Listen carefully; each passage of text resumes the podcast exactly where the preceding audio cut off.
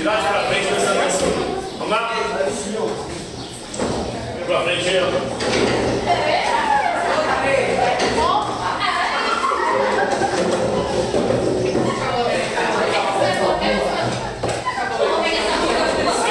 Cada um nos seus lugares. Na mesa não vai sentar não.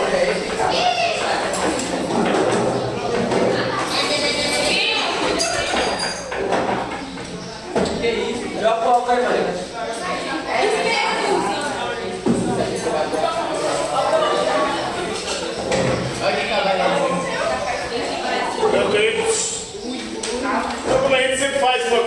nós temos as nossas narrações de mitos e lendas, para que vocês possam conhecer os significados das mais diversas expressões religiosas espalhadas ao redor do nosso planeta. Nesse mês de novembro é um mês dedicado à consciência negra. Dia 20 de novembro, ontem foi o dia da consciência negra, o dia em que em 1695, no dia 20 de novembro, Zumbi dos Palmares foi assassinado por Jorge Velho. Zumbi dos Palmares foi o líder do maior quilombo da época do Brasil. Então, por conta disso, esse mês é dedicado à cultura negra. Eu conheci um pouquinho da cultura negra, vamos conhecer a mitologia africana, mais, específico, mais especificamente o mito de Xangô e dos nove mortos. Então a atividade vai funcionar como a gente sempre faz. Vamos fazer a narração, vocês vão prestar atenção e ao final vocês terão que desenhar, beleza? Então vamos lá. Ao mito de Xangô, os nove mortos. Rei da cidade nigeriana de Oió, Xangô é o deus do fogo e da justiça. É também conhecido por ser o deus da vida e o horror absoluto que vota a morte. Morto, nem vivo, dizia ele todo dia a quem quisesse ouvir. Olha, se tem alguma coisa que os mortos adoram fazer, isso é até a desocupação, é puxar briga com o rio. Também dito os eguns, os espíritos e dos mortos africanos, vagam por toda parte, como, os, como quaisquer outros. Assim, se Xangô não fizesse tanto alarde, alarde do seu asco pelos espectros, pelos fantasmas, jamais teria despertado a atenção deste povo insubstancial, mas suscetibilíssimo. Tanto teimou em repetir que, morto nem vivo, que um dia nove habitantes do reino invisível decidiram atormentá-lo. Aqui estamos e bem vivinhos, disseram as nove vozes, em horrendo jogral. Apavorado, Xangô fez tudo para livrar-se destes importunos do além, mas nada adiantou. Então, no último recurso, pediu socorro a uma de suas esposas, que tinha um poder notável sobre os mortos. Oiá, vem cá, gritou Deus. Então você pode me ajudar. Meu Deus, o que foi? disse Oiá, também conhecida como Yansan. Xangô estava paralisado de medo. Os mortos estão me afligindo. Disse o Deus, vendo aquele, naquele mesmo instante os nove espectros, os nove fantasmas, a flutuarem medonhamente ao redor de si. Oiá e Ansan, Oixá, né? Oiá e Ansan, porém não levou a coisa muito a sério. De novo, essa conversa disse ela impaciente: Para de maldizê-los, que logo eles desaparecerão.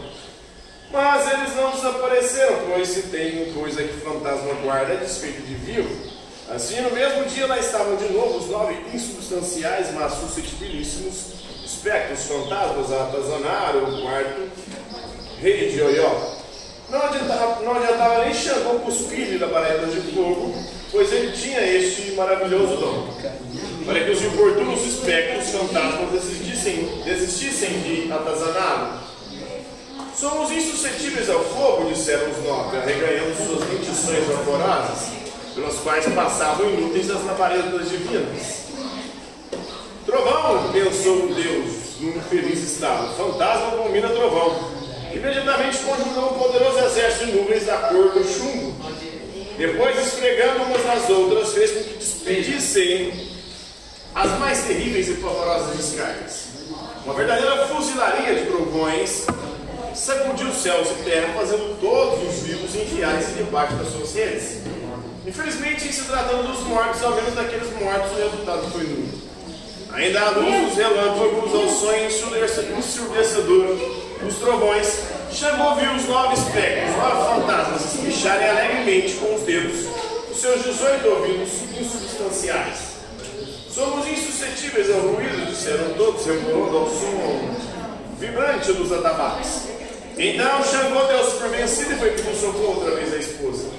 Oiá, não aguento mais, disse ele a estapear o ar como quem espantava, como quem espanta insuportáveis tamanhos. Tavão é um mocião enorme, do tamanho de um pêssego, muito comum na África. Em algumas traduções da lenda grega de Rio, né? O mito de Rio. Pelo amor de Deus, salve Rio! Rio? Quem é essa bisca? Oiá, oiá, salve Oiá! Glória a Deus. Pobre Deus estava a um passo de desespero. Está bem, vou ensinar um truque, disse ela com pensamento. Oiá deu um grito os nove espectros sumiram. Ah, que alívio, disse Deus. Eles voltarão, disse ela. Mas quando o fizerem, terão uma surpresinha. Saiu e voltou logo em seguida trazendo nove espelhos. Aqui está, disse ela, seguríssima de si. Xangô olhou para eles, mas não entendeu nada. Quando os mortos voltarem, aponte-os para eles e verá o resultado. Xangô tomou os nove espelhos, um tanto atrapalhado, mas não seria mais fácil um mundo grande? Faça o que eu, eu digo. Oiá foi aos seus afazeres e Xangô ficou à espera dos novos. Dali a pouco mudou outro. Voltamos, disse o líder. Bem-vindos, disseram os outros oito com grande vivacidade. Xangô, ao pressentir o retorno dos importunos, esconderam atrapalhadamente os nove espelhos atrás das costas. Não vão entrar? Não vão então me deixar em paz? Disse desafiadoramente. Claro que não, por que deveriam? Disseram todos num coro afinadíssimo. Então sacamos nove espelhos e Xangô apontou-os para todos eles. Por isso, malditos, dizia Teofante, os rostos nove fantasmas, porém, não apresentavam qualquer reação. Olhando para os espelhos, Xangô viu então seu rosto apatetado nove vezes refletido. Maldição, gritou, desvirando-se, desvirando-os atabalhadamente. Só então os espectros fantasmas puderam ver suas imagens horrorosas, horrorosas refletidas nos vidros. Ai, socorro! gritaram todos do último grau do apavoramento. Num passo de mágica, os nove espectros, os nove fantasmas desapareceram no ar para nunca mais retornarem. E tudo isso graças às maravilhosas artes mágicas de Oiá, a rainha de Oió. Então, esse é o mito de Xangô. Xangô, que é o deus do fogo da justiça, é o orixá do fogo da justiça na mitologia africana. Essa parte dessa história vou desenhar terminando para a para que eu possa ver, beleza? Notei, pessoal? Fazer silêncio, sentar cada um nos seus lugares, olhar para frente e prestar atenção aqui.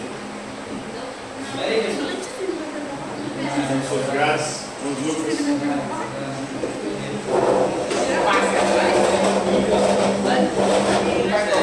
Eduardo. Sim.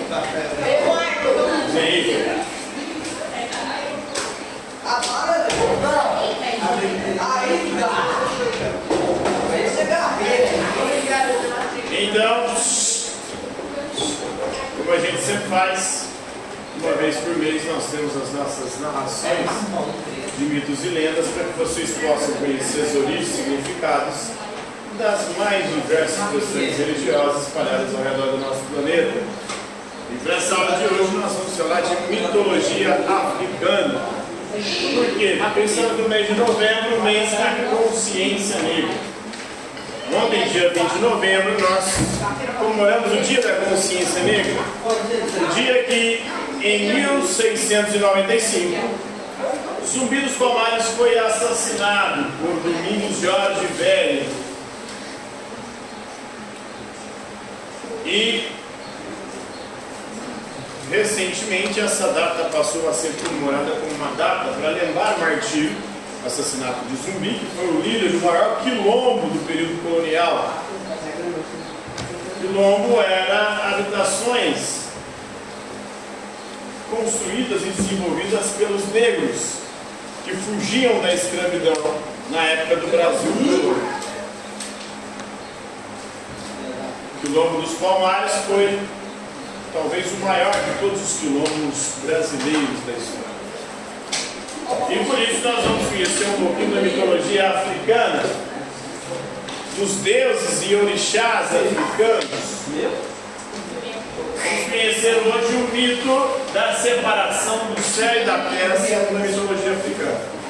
Então, para que a nossa atividade funcione, é necessário que vocês façam silêncio, prestem atenção, porque ao final da narração vocês terão que desenhar. Existem várias versões da mitologia africana para a história da separação do céu e da terra.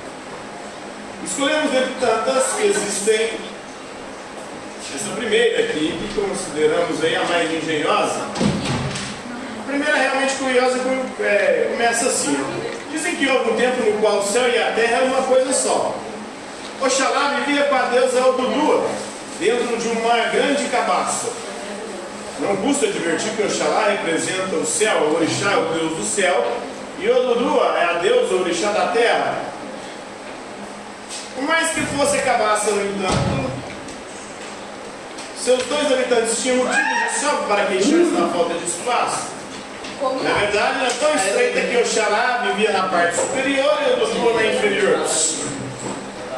Uma casa bem exígua e desconfortável esta, um lugar de fato muito incômodo para se viver. Na verdade, para não dizer tudo, não passava de um motivo antigo.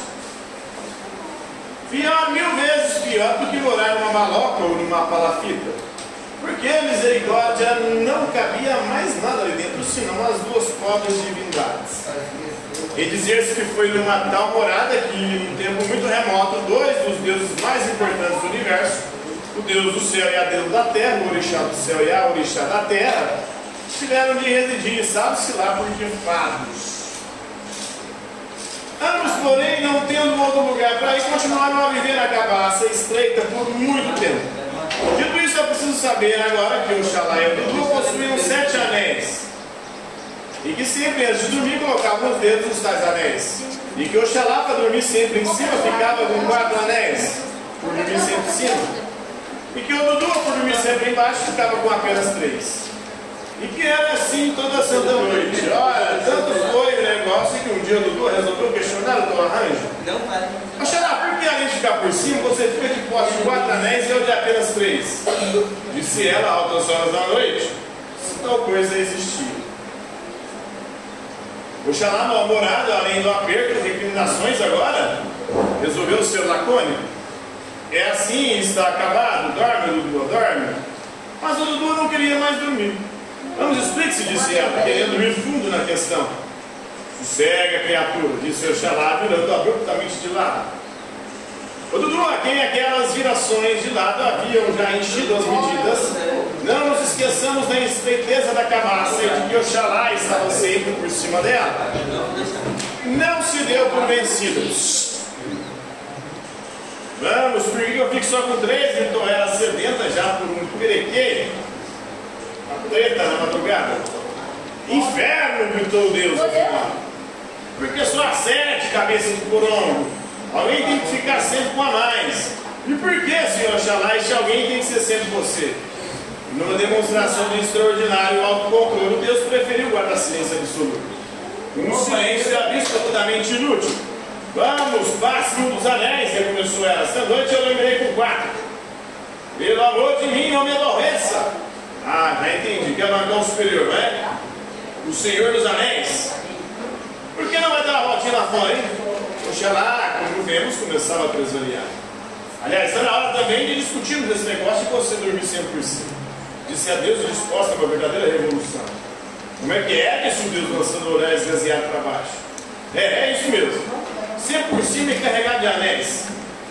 Já se deu conta do que está propondo, exclamou ele. A total subversão, eis o que é. Quando tu, porém, surda tudo, prosseguiu imperturbável. Desça já, o que disse? Desça já e dê os seus anéis. A partir de hoje, noite sim, noite não, dormirei em cima com os quatro anéis. Vamos nos alternar dentro dessa maldita cabaça. Ó, oh, parabéns. Blasfêmias agora? É assim. O que tem? Maldita cabaça. Vai ser muito. O Duas, como vemos, também tresoreava. Então começou de verdade o Bubu, a Muvuca. O Dudu, num golpe tão feroz quando ele isso, deu um puxão no manto branco do Deus. Oxalá era também chamado de Almatalá. Rei. O batalá significa rei do pano branco. Louca, quer rasgar o meu manto sagrado? Ó, oh, tadinho, mantinho do rei. Disse ela dando um novo puxão que rasgou de cima a baixo. Aquilo foi demais. Deixa lá perder o resto da compostura. Também desceu literalmente a mão. E acertou o que pôde da Deus. Miserável, ela. Encrenqueira, disse Não existe registro algum de quanto tempo tem inaugurado essa divina refrega.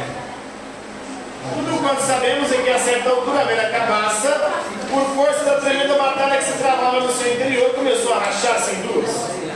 Como ovo que se bate, as duas partes do corongo se separaram miseravelmente. Oxalá, querido, disse a própria, a pobre deusa, coberta de equimoses, a estender a mão para Deus que subia vertiginosamente dentro da sua meia cabaça.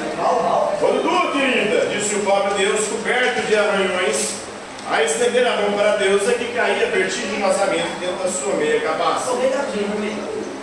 Em vão, Oxalá foi para o mais alto firmamento, enquanto o Dudu atambou no mais profundo abismo.